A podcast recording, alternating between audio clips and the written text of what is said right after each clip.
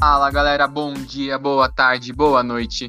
Não sei que horas que você está escutando esse episódio, mas sejam bem-vindos à 32ª edição do podcast Febre de Futebol. Tô aqui com o Luquinhas, fala Luquinhas. Fala pessoal, feliz de estar de volta aí, mais um episódio, bora falar de futebol. E Sussis não pôde vir hoje que ele tá de plantão noturno, mas conseguimos uma reposição à altura e um flamenguista para poder encher o saco, né, Uber? Fala aí. Galera, bom demais estar mais uma vez aqui com vocês. É, Gabriel Valdícia é para vocês. Vamos aproveitar sua presença então, Uber. Já começa falando que hoje vai ter coisa pra caramba, né? Hoje tem Supercopa, tem técnico novo no Corinthians, muita coisa da Inglaterra, da Itália, Champions League, Liga Europa. Então tem aí um milhão de assuntos, então já vamos começar falando, Uber. O que, que você achou aí da final da Supercopa? Então, a Supercopa é. Eu achei um jogo muito bom de assistir, um jogo que raras vezes a gente tem no Brasil, com futebol de alto nível, né? É, e foi um jogo muito bem jogado pelas duas equipes. Do lado do Flamengo, a gente tem um sistema bem implementado agora do Paulo Souza, depois de alguns jogos em que houveram algumas dificuldades de realização do que ele pretendia. Muito embora algumas peças, é, eu acredito que não se encaixaram no sistema, como o Everton Ribeiro de ala esquerda. É, o Flamengo continua apresentando algumas deficiências é, na defesa, como por exemplo a, entrada do Rodinei, que vem fazendo bom apoio no ataque. No lance do primeiro gol, a gente observa que houve um vácuo de marcação do Rodinei ali sobre o Guilherme Arana. E do lado do Atlético, uma correção que o Turco Mohamed teve na sua postura inicial no comando do time, que foi manter o esquema do Cuca, que foi um esquema vitorioso, um esquema que o Atlético não tinha há muitos anos, que possibilitou com que o time saísse com o, campeão, o, o, o título da Supercopa. É, a cobrança de pênaltis foi um show de horrores, né? De ambos os lados, assim. Um time desperdiçar quatro match points, se a gente pode chamar assim, é, é porque tem que perder, né? Então, eu, em resumo, eu acredito que tenha sido um bom jogo, um jogo que anima é, a gente para a temporada brasileira, por termos bons concorrentes. E falando em bons concorrentes, é, a gente tem o Corinthians chegando agora com o Vitor Pereira, né, que o Dedé vai falar mais sobre isso, que é um excelente técnico para o futebol brasileiro. É, é, dentro do absurdo do campeonato do calendário brasileiro de ter 18 datas para campeonato estadual, que aí o nacional só começa lá para maio, porque tem muito, muito tempo de campeonato estadual e aí fica um tempo meio morto no futebol brasileiro, tanto que faz tempo que a gente não fala, né? É, ficou muito legal essa Supercopa nesse tempo, porque já não é tão pré-temporada, os times já se representaram aí já faz mais de um mês e que fica muito competitivo, porque os times não tem muita coisa para competir além disso e fica um jogo muito bom. A gente tem visto umas Supercopas muito legais, uma baita sacada aí da CBF, claro, dentro do próprio defeito da CBF de fazer estaduais e não que precise acabar o estadual, mas fazer pelo menos oito rodadas mais curto, porque não dá para jogar tanto tempo, cara. Enfim. É... E também, só uma coisa, Dedé, um adendo o elemento da rivalidade interestadual, né, que vem voltando nos últimos anos no Brasil, que vem é, sendo um combustível muito bom para que essa Supercopa tenha graça, né? Exatamente, exatamente. É um torneio que lá na Europa a gente vê muito como de pré-temporada mesmo, ou até, por exemplo, na Itália, que é um pouco mais competitivo, na Espanha também, mas aí acaba afetando um pouco o campeonato nacional, né? E o Brasil fez um esquema muito interessante dentro da própria falha. Mas enfim, do jogo, acho que o Uber falou muito bem, foi um jogo bem legal de se assistir. O Atlético sempre sabendo se. O principal. Mantendo o principal trunfo do Cuca, que é. é que é fazer usar bem suas individualidades, usar bem os seus, seus grandes jogadores. E do lado do Flamengo a gente vê uma diferença de padrão de jogo, que o Uber já falou muito bem, né? E eu acho que o Gabigol devia ter batido o pênalti contra o Hulk. Tô, falaram que. O que é verdade, né? Que ele ia esperar alguém do Atlético Mineiro errar para ele bater. Mas isso não existe, cara. Você tem que manter a disputa viva antes de querer ganhar a disputa. E foi o que aconteceu. Deixou o Vitinho pra bater. O Vitinho não tem nenhum aproveitamento tão bom nos pênaltis. Não era nenhuma garantia tão grande. Deu no que deu. E eu queria perguntar pro Uber se o Paulo Souza mexeu errado no time. Ou deixou de mexer coisas que daria, fariam mais sentido. Eu também concordo que o Gabigol não ter batido custou muito caro pro Flamengo, embora tava já agoniante a gente ter cobranças decisivas sendo perdidas. Né? Mas eu não gostei de uma mexida dele em especial, que foi a tirada do Bruno Henrique para a entrada do Diego Ribas. O Diego Ribas ele segura muito o jogo e ele no Flamengo hoje, eu não vejo ele com a mesma intensidade com os demais, do que os demais jogadores do elenco. E isso foi muito exemplificado na, no próprio jogo, porque a saída do Bruno Henrique, que estava dando amplitude para o time, que estava é, botando fogo ali no lado esquerdo da defesa atleticana, inclusive no gol em que ele faz o cruzamento do Gabigol vai para a esquerda, ele vai para a direita, o Godin tem a falha, ele ele vira o jogo naquele momento. A gente observa o quanto ele ele é meio doido, né? Ele consegue bagunçar a defesa porque ele toma umas atitudes meio assim é, é, intuitivas. E o Diego entrando no time, o time ficou muito recuado, ficou muito sem é, alternativa no ataque. Isso eu acredito que tenha matado muito o jogo. Mas uma coisa, Dedé, que, que me incomodou no segundo gol do Atlético, que vem me incomodando é, há muito tempo no Flamengo, é esse certo distanciamento social da defesa para marcar os atacantes. É absurdo. Se você observa no, no, no, lance do gol, o Fabrício Bruno tá a um metro do Hulk e vê ele matando a bola e batendo pro gol. Mas nesse jogo em especial eu não gostei da, das mexidas do Paulo Souza. Concordo com tudo que você falou. A zaga do Flamengo tem falhado, tem deixado muito espaço para o ataque dos outros times. E para um time como o Galo não vai perdoar, né? E colocando o Diego, chamou o Galo para cima e não soube se defender o suficiente. Luquinha, você tem algo a agregar? Acho que é isso, André. O panorama foi dado, a gente tem bastante coisa para falar. São dois dos maiores times do Brasil atualmente e com certeza a gente vai observar eles de perto ao longo da temporada em muitos campeonatos diferentes aí. É isso, e falando rapidinho, tô animado com o Vitor Pereira, hein? Técnico que começou sua jornada no Porto, primeiro era assistente do Vilas Boas, quando o Vilas Boas conquistou uma Liga Europa, conquistou dois campeonatos portugueses. Aí ele assume o time do Porto, é bicampeão português, uma delas sendo invicto, depois vai para o Olympiacos, é campeão grego, vai para a China, é campeão chinês. E foi para o Fenerbahçe, que é um time que não é muito estável com seus treinadores, né? E, a, e acabou caindo por lá. Ele chegou a ser cogitado nesse inverno europeu, verão brasileiro, no Everton, em jogar em um time assim, com dinheiro, um time com recursos da Premier League. Que acabou optando por uma solução mais caseira, por um técnico já adaptado na Premier League, que é o Lampard, né? Mas quase foi Vitor Pereira para o Everton. Então, assim, tem um técnico que quase era de Premier League, que é o fute melhor futebol do mundo. Aqui no Brasil é uma coisa que me empolga muito, um técnico que é ofensivo, um técnico que. Olha, tô animado. É, algo a adicionar, Uber? Concordo com tudo que você disse. O Corinthians tem um elenco muito qualificado, um elenco que entra nas principais competições do país para disputar título, na minha opinião. Eu gosto muito de várias peças ali do elenco que podem ser muito bem aproveitadas pelo Vitor Pereira, como Renato Augusto, por exemplo, o William, e, e o Roger Guedes. Pode, talvez, taticamente resolver esse problema da falta do 9 quando o jogo não está em campo, né? Porque ele é um técnico muito inteligente, taticamente falando. E acredito que para os corintianos a expectativa é muito boa mesmo. Estou empolgado. Então vamos já passar para a Inglaterra. É, disputa revivida pelo título, né?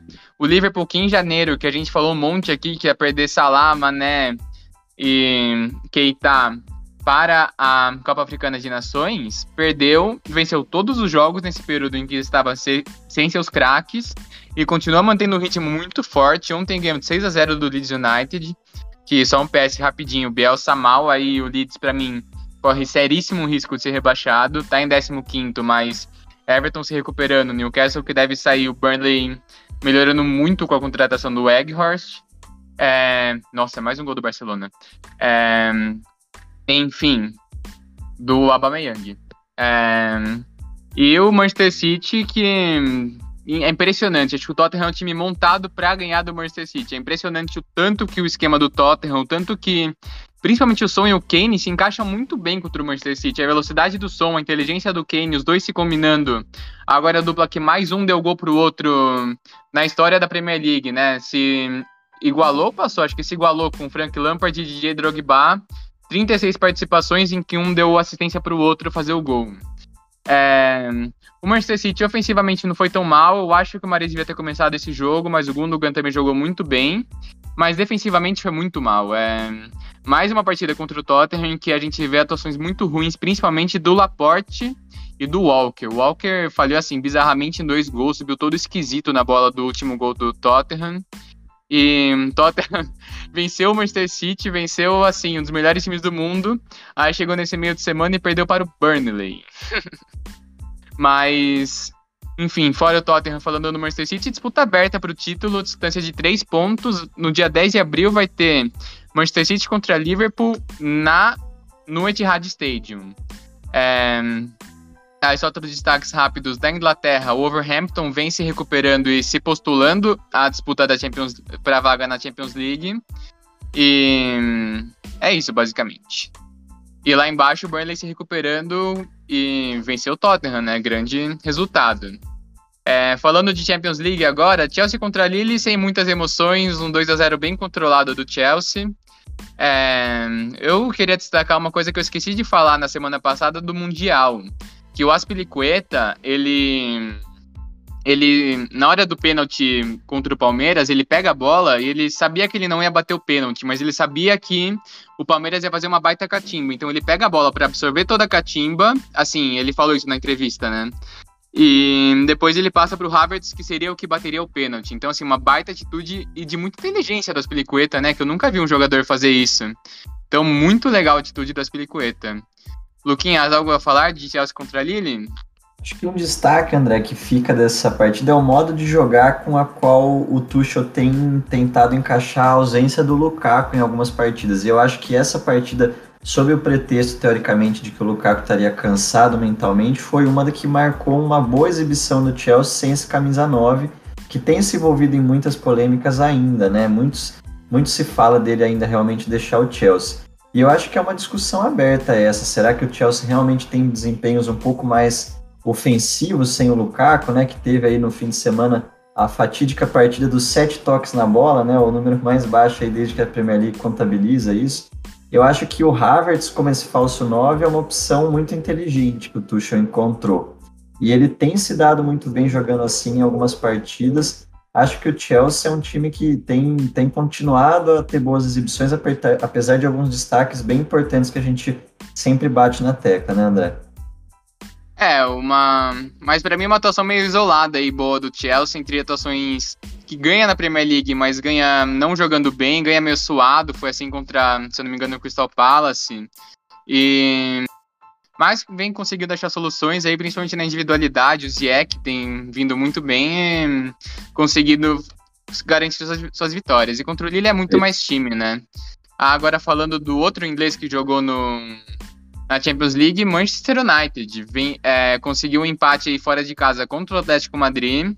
Para mim, o Atlético Madrid é um time que está muito mal nessa temporada. É um time muito frágil defensivamente, por incrível que pareça, é um time do Simeone frágil defensivamente e que é montado para isso, é montado para se defender e contra-atacar e não consegue se defender e nem contra-atacar muito bem. Isso já está ameaçando de ficar de fora da Champions League. Teve um começo muito bom contra o, contra o Manchester United. É, fez 1 a 0 numa belíssima cabeçada do João Félix. Até teve chances para aumentar, mas não conseguiu.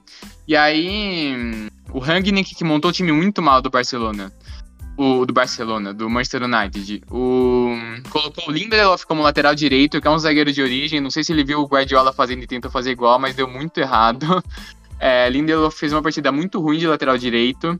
Jogou com dois segundos volantes, porque o McTominay não estava disponível. Ao invés dele colocar o Matite, ele escala no meio de campo o Fred e o Pogba. Aí o meio de campo fica muito pouco combativo e na saída de bola também não deu nada certo. O time melhorou muito quando entrou o Matite no lugar do Pogba. E também colocou o Rashford, que vem numa fase sofrível, vem numa fase horrorosa. E aí também ele sai entre o Elanga e o Elanga marca o gol. Também o Alex Telles entrando no lugar do Luke Shaw, mas aí o Luke Shaw não é uma opção que eu condeno tanto o Rangnick. Quando, mas quando o Alex Telles entra, melhora muito. Uma ótima partida do Fred também, a estrela do Elanga, um jovem de 19 anos que entrou e cinco minutos depois empatou o jogo. Para mim, uma partida meio sem graça, uma partida entre dois times que estão mal na temporada. E para mim foi esse é o retrato do jogo. O Manchester United montado muito mal no primeiro tempo e o Atlético Madrid se aproveitando disso para fazer o gol, mas fazendo uma partida bem ok. E aí, quando o Manchester United se arruma, a defesa do Atlético Madrid desaba e o Manchester United consegue empatar até com certa facilidade com o gol do Elanga. Uber, algo a agregar nessa partida? Sim, é, além do, do Lindelof, que é incompreensível, na minha opinião, o Ambissaca ficar no banco para ele, hum, nessa posição de lateral direito. O Varane também, na minha opinião, fez uma partida muito ruim, muito, muito erro defensivo, cometeu muitas faltas desnecessárias, se a gente for observar o jogo como um todo. Tanto é, essa fragilidade do lado direito pode ser observada a quantidade de vezes que o Renan Lodge teve para chegar ali e efetuar cruzamentos perigosos na área do Manchester United. Completamente e, livre, né? Muito livre. E concordo com você sobre esse fato de ter jogado com dois segundos volantes, que comprometeu muito a saída de bola do Manchester. A gente observava o, Fred e o Pogba às vezes batendo cabeça ali, em funções. Especialmente o Pogba, eu não gostei da partida dele ontem, assim, embora ele tenha tido momentos bons. Mas concordo com a, com a sua análise, né? Luquinhas. Destacar a performance do Condogbia no meio-campo do Atlético de Madrid. Para mim foi um ponto fora da curva ali no meio-campo que sofreu bastante, no, no, principalmente no final da partida, com avanços aí do Bruno Fernandes, apoio do Fred, bastante movimentação do Elangá. E também destacar que acho que a boa atuação do João Félix nessa partida em pontual, principalmente no primeiro tempo, foi realmente, na minha opinião, também pelo mesmo mérito do que o Lodge foi muito bem, que foi falhas ali na montagem do elenco que acabaram tornando o lado direito muito deficiente. Então acho que o Hang toma aí uma, um puxão de orelha por montar um time estranho no jogo importante e que se não fosse aí a estrela do Nangá, como você já comentou, poderia ter sido desastroso aí ter que depois é, buscar resultado para a segunda partida, enfim. Acho que um saldo mais positivo para o United do que para o Atlético, pelo que os times podem fazer na partida de volta, na minha opinião. Luquinha, a estrela do, a estrela do Elangá e a falha do Reinildo, né, naquele gol que também aconteceu. Com certeza.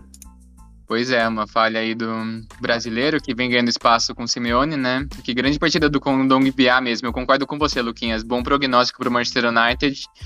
É, porque é um time que tá mal, mas não tá tão mal quanto o Atlético Madrid, que não consegue encontrar soluções nessa temporada. É, acho que a gente pode aproveitar para falar do outro jogo da Champions League antes de ir para a Itália desse dia, que foi Ajax contra Benfica. Foi um jogo muito legal, um jogo que tinha. Nossa, eu, eu tava em segunda tela, né? Tava na primeira tela no Manchester United, segunda tela o jogo do Ajax. Foi um jogo que não parou em nenhum momento. Foi chance para os dois lados o tempo inteiro. Benfica de peito aberto, jog, é, jogando de igual para igual contra o time muito mais forte que o time do Ajax. E indo atrás duas vezes do placar, né? A estrela do Haller que fez o gol contra meio bizarro ali, meio que só, tava sozinho no lance, fez o gol contra, e no lance seguinte faz o gol pro Ajax, o Anthony jogando muito bem, os laterais do Ajax, um, cada um dando uma assistência, e, e o Benfica lutando o tempo todo, e um, leva um 2 a 2 que é, é desfavorável para o jogo de volta, mas para orgulhar muito a torcida, para ver que fez o seu melhor contra um time muito bem montado pelo Ten Hag, o Benfica que acabou de trocar de técnico, né, acabou de perder o Jorge Jesus, e enfim, um jogo muito legal de se assistir. Também vale destacar o ucraniano Yarenchuk, né, que nesse contexto trágico que evoluiu hoje para uma guerra entre já, está, já estava em guerra, né, mas por, por uma invasão russa na Ucrânia. Yarenchuk faz o gol, tira a camisa e tem o símbolo do exército ucraniano, né? Então, um destaque aí. Luquinhas, algo adicionar desse jogo? É isso, André. Acho que é, dois times aí que podem fazer um segundo jogo tão legal quanto o primeiro, na minha opinião. É, achei engraçadíssima essa situação com o Haller, que realmente faz um gol contra e depois já desconta para o próprio time. Acho que o Anthony vive uma boa fase, sem sombra de dúvidas. A gente já destaca aí essa briga pela posição na seleção brasileira e ele dá sinais de que quer agarrar essa vaga com unhas e dentes, né, André? É, Uber, algo adicionar? É, eu assino embaixo com a análise sua e do Dedé também, do Luquinha também. Especialmente com o Yarin Shuk, não sei como que fala o nome dele. Mas foi um, uma atitude, assim, que marcou bastante o jogo, né? Em especial nesse contexto que a gente vem vivendo. Pois é, hoje Barcelona e Napoli no começo do jogo protestaram contra a guerra e não foi televisionado pela UEFA que proíbe posicionamentos políticos na sua, nos seus jogos, né? Inclusive não mostrou. Não, acho que o, acabou inevitavelmente aparecendo o Eren Chuk, mas a UEFA cortou assim que ficou claro que era a situação, né? 11 gols em 7 jogos pro Marfinense Haller, o cara não para de fazer gol. É... Luquinhas, então vamos falar de Itália. Luquinhas, ninguém quer ser campeão na Itália? Pois é, André, tá. Essa, essas últimas semanas aí foram decepcionantes para alguns times aí da ponta, né? Todo mundo perdendo alguns pontos, pelo menos. É, o Napoli, o time que mais empatou, aí a Inter com duas derrotas nos últimos três jogos e um empate. É, inclusive para o próprio Milan, que assume momentaneamente a liderança com uma partida a menos do que a Inter de Milão, mas que também amargou uma, uma derrota contra o fortíssimo Spezia, né? Então acho que tá todo mundo tendo algumas oscilações de desempenho nesse, nesse mês de fevereiro lá na Itália. É, acho que alguns times estão tendo que manejar bastante as múltiplas competições, e esse, esse é o momento da temporada italiana que isso realmente pesa. Os times que disputam competições europeias têm esses jogos importantes, tem a competição doméstica, que o Caute é competitivíssimo, e tem também jogos cada vez mais frequentes da Copa Itália. Então, que agora vai se caminhando para o desfecho. Mas é um momento que realmente a gente vê que precisa ter um bom fôlego de elenco para aguentar.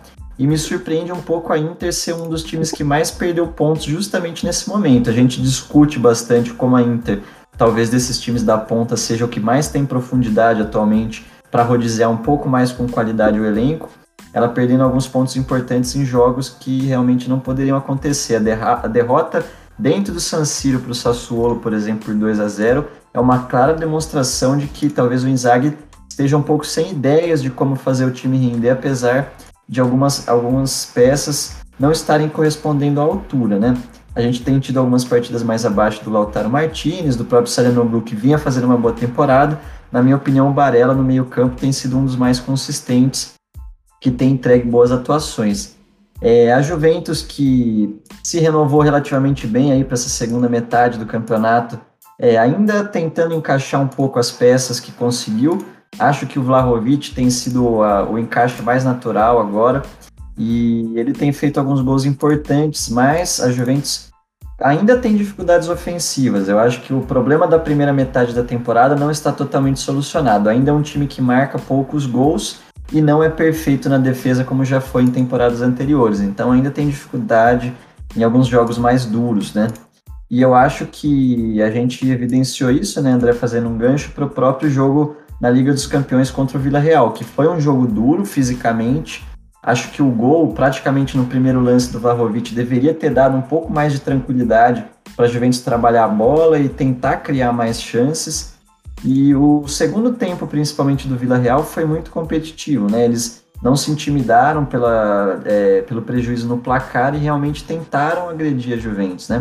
Embora eu acho que, assim, realmente uma grande perda a Juventus não conseguir sair com a, a vitória nesse jogo, jogando fora de casa, mas com, com peças importantes em campo. Acho que é, Danilo, que voltava de, de bastante tempo afastado, jogando pela primeira vez em bastante tempo junto com o Alexandre, que infelizmente sentiu no intervalo, logo no começo, e acabou tendo que ser substituído pelo Bonucci. Acho que essa foi um dos momentos que a Juventus mais perdeu realmente no jogo. Bonucci entrou um pouquinho mais desligado, mais lento, e isso acabou também dando fôlego para a ofensividade do Vila Real. Os times do Emery não são bobos, sabem como jogar esses jogos mais difíceis e acho que o time todo do Vila Real se comportou bem em campo. E a Juventus caiu bastante de rendimento nessa segunda metade, né? Não sei se desse jogo você quer fazer algum destaque mais, André?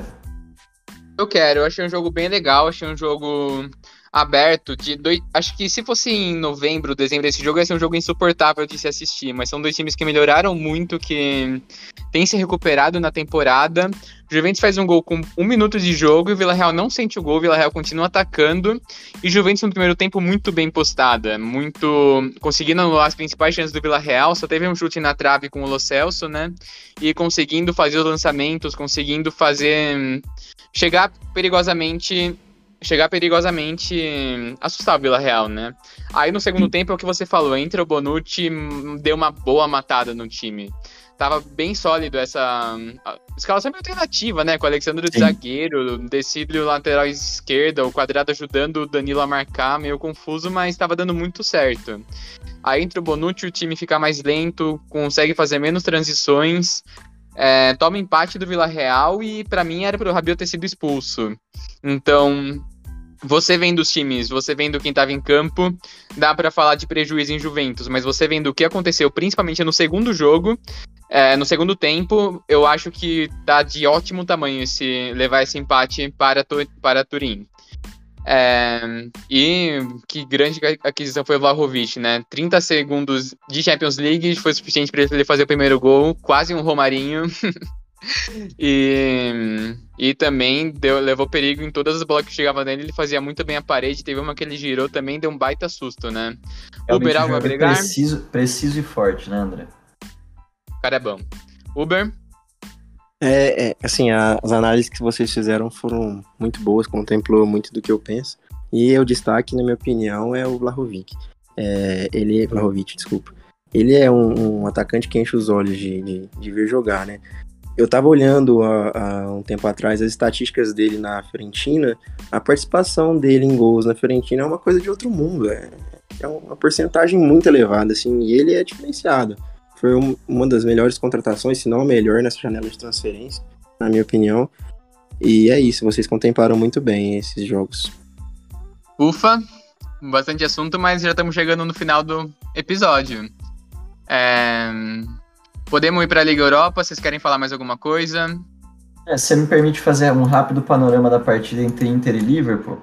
É que acho que eu não tive a chance de falar, né? Mas acho que a Inter mostrou naquele jogo contra o Liverpool, André, que, na minha opinião, alguns jogadores que a gente não acha que podem jogar tão bem, jogam bem, e às vezes alguns jogadores que a gente espera que podem oferecer mais, até para dar esse gás que a gente está falando que falta no campeonato italiano, às vezes deixam isso de lado, né? Então, é, é um jogo da semana anterior, mas eu queria só trazer a questão de, por exemplo, o Vidal tendo uma exibição boa nesse jogo contra o Liverpool, e jogadores como Lautaro Martinez e Andanovic tendo um dia péssimo. E eu acho que isso resume um pouco do que a gente falou do comentário hoje sobre a, o campeonato italiano, como os times precisam, de uma maneira geral, encontrar uma regularidade e poder confiar nesses jogadores que de fato têm mais nome, mais idade para poder entregar o que precisa para ganhar um escudeto tão competitivo, né? É, o ataque da Inter não foi bem no jogo, né? Perfeito. É... Eu acho que isso tem sido um retrato de vários times da ponta da Série A, né? Sim, sim, sim. É, não necessariamente a formação ofensiva, mas os dois atacantes, né? Nem sim. o Dzeko nem o Lautaro conseguiram Exato. performar. Perfeito. É, é isso. Você fez falta no último programa e especialista de Itália também dando análise do jogo. Posso para a Liga Europa ou você tem algo a adicionar? Pode ir por mim também, Zé. Então bora. Falando dos. A gente. Eu tô gravando. A gente tá gravando nos segundos tempos dos jogos das 5 da tarde. Então vamos começar falando dos jogos que já estão encerrados. A Atalanta passa sem susto sobre o Olympiacos. É, fez um 3 a 0 e na ida já tinha sido 2. Fez um 3 a 0 na Grécia e na Itália tinha sido 2 a 1 Lazio e Porto. Lazio tinha perdido o jogo de ida por 2 a 1 em Portugal. No jogo de volta abre 1 a 0 mas acaba tomando a virada, até desconta no final, mas Porto passando aí com méritos, principalmente em, em questão de um segundo tempo muito bom. Sevilha, que tomou um susto, né? Fez 3 a 1 contra o Dinamo Zagreb na Croácia, e aí o Zagreb fez 1 a 0 com o Orsic, no final do jogo até o Delaney foi expulso, mas Sevilha consegue segurar aí. É, para mim, um dos três favoritos ao título. Um dos outros favoritos ao título para mim é o Leipzig, o Red Bull Leipzig, que vem fazendo uma recuperação incrível na temporada. É, realmente é o Jet Mart era um técnico muito ruim, era um técnico muito fraco. Ele saiu, entrou o Tedesco, Leipzig vem se recuperando e deve ficar com a vaga na Champions League pela Alemanha, na Bundesliga. E vem muito forte aí para a Liga Europa. Pegou um forte time do Real Sociedad que na Alemanha o jogo foi 2 a 2 numa partida assim de, supera de superação da Real Sociedad. Foi para a Espanha e dominou o jogo. É, jogou melhor o tempo inteiro. Faz 1 a 0 em um rebote de gol de pênalti.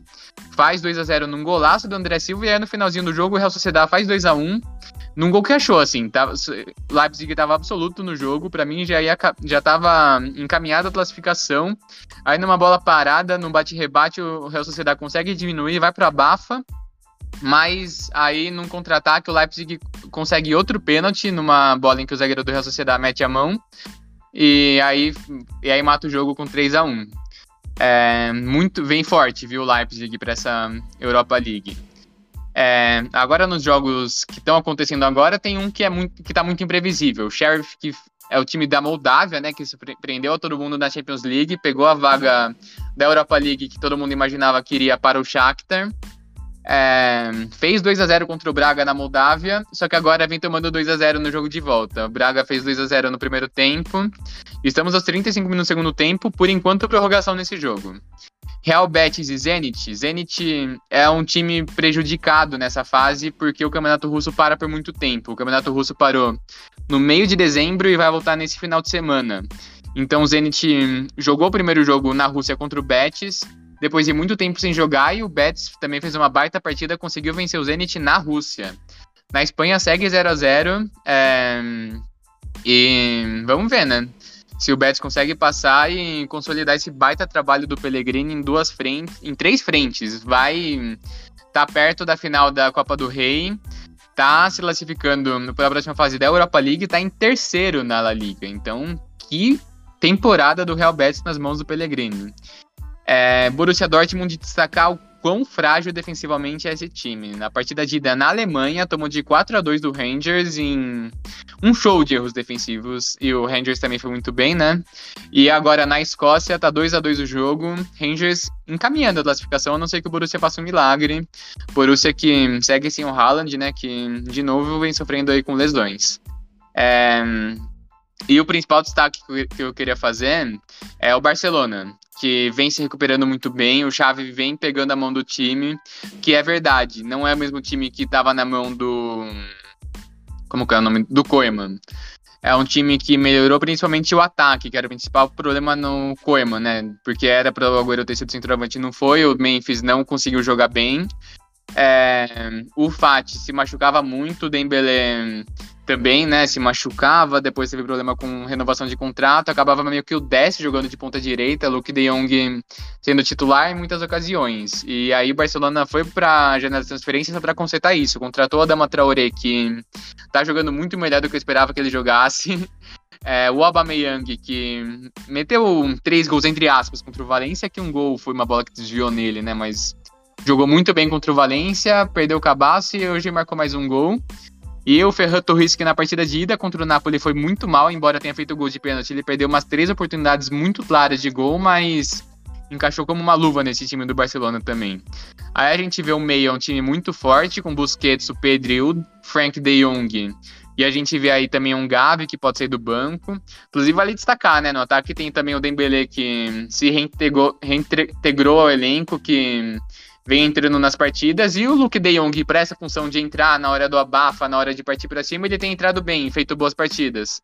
É, sem essa pressão de ser titular do Barcelona, que ele não tem futebol para isso, né? O Ansu Fati machucado, ah, podendo ser uma opção eventualmente no futuro, né? Sim, sim, sim. O Ansu Fati que vem sofrendo com a forma física, mas ele está inteiro mais uma opção para esse ataque do Barcelona. É, e na defesa, o titular muito forte. Tem o Jordi Alba, que tá jogando muito. O Serginho Deste, que dá conta do recado. Ronald Araújo, que eu sou muito fã do futebol dele. E o Piquet, que inclusive hoje marcou um belo gol. Tá 4x1 pro Barcelona contra o Napoli. Então a gente já pode falar de Barcelona na próxima fase. E para mim é junto com o Leipzig o Sevilla os favoritos a essa Europa League. É, porém, se alguém machuca, ferrou. É, principalmente na Europa League, que o Daniel Alves não pode jogar, quando joga o Mingueza ou Eric Garcia, é certeza que um desses dois vai falhar e o Barcelona vai sofrer gol. Foi assim na partida de ida, em que o gol do Napoli foi em cima do Eric Garcia, que demorou para tirar o rebote. Foi assim contra o Espanhol, que o Barcelona empata num erro do Eric Garcia. É... Então, problemas na zaga reserva do Barcelona e problemas também com o Ter Stegen, que o gol do Napoli foi pênalti infantil dele não vem fazendo uma temporada tão excepcional quanto se espera do Ter Stegen. É, e do, do, outro lado, o Napoli que foi muito pior que o Barcelona, que tentou jogar na bola longa contra essa linha alta do Xavi, mas só achou esse pênalti graças ao Ter Stegen e foi realmente dominado pelo time do Xavi. Luquinha, você tem algo a adicionar dessas partidas da Europa League? É isso, André, bem observado. Concordo que os favoritos me parecem estar nessas linhas aí de Barcelona, Leipzig, Sevilha, eventualmente, que tem experiência na competição. E que pena aí, mais uma exibição ruim de um time italiano aí contra os gigantes europeus. O Napoli, que tinha bastante potencial observando o time no começo da temporada para ir bem nessa Liga Europa, cai aí para um time que não é desprezível, mas acho que a exibição na partida de hoje foi muito é, pouco criativa e desinspiradora aí, sob o comando do Luciano Spalletti, que mostra que realmente é um treinador com dificuldades no nível internacional do futebol. Dos três italianos passou só o Atalanta, né? Perfeito. Uber, algo a agregar desses times? Eu também concordo quanto ao favoritismo do que vocês falaram. E só enquanto isso eu fui pesquisar sobre o, as estatísticas do Aubameyang nesse começo de temporada. É incrível que o SofaScore colocou 73 minutos para marcar um gol. Tudo bem que marcou 3 contra o Valencia, mas é, é uma ótima alternativa que o Barcelona encontrou aí para ajudar esse restante de temporada. E só mais um adendo, né? Você comentou sobre o intervalo muito grande que prejudica o Zenit, né? E agora também pode ser prejudicado com as futuras consequências aí dessa tensão entre Ucrânia e Rússia, né? O que é uma pena, porque é o time com muito potencial, o Zenit, na minha opinião. Pois é, e uma Europa League que foi muito boa para os times russos até agora, né?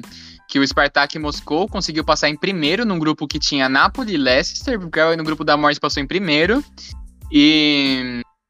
Eu, não, eu me confundi, o Lokomotiv não passou, mas Spartak Moscou passando aí, o Zenit, vamos ver se vai passar ou não, mas realmente de se alimentar, né? uma tristeza a gente vendo aí repercussões políticas no futebol. É, e só para fechar da Champions League, agora que fechou essa fase, né? Em algum outro momento, em um podcast em que tenhamos menos pautas, eu vou querer discutir com vocês o que vocês acharam de tirar o gol fora de casa.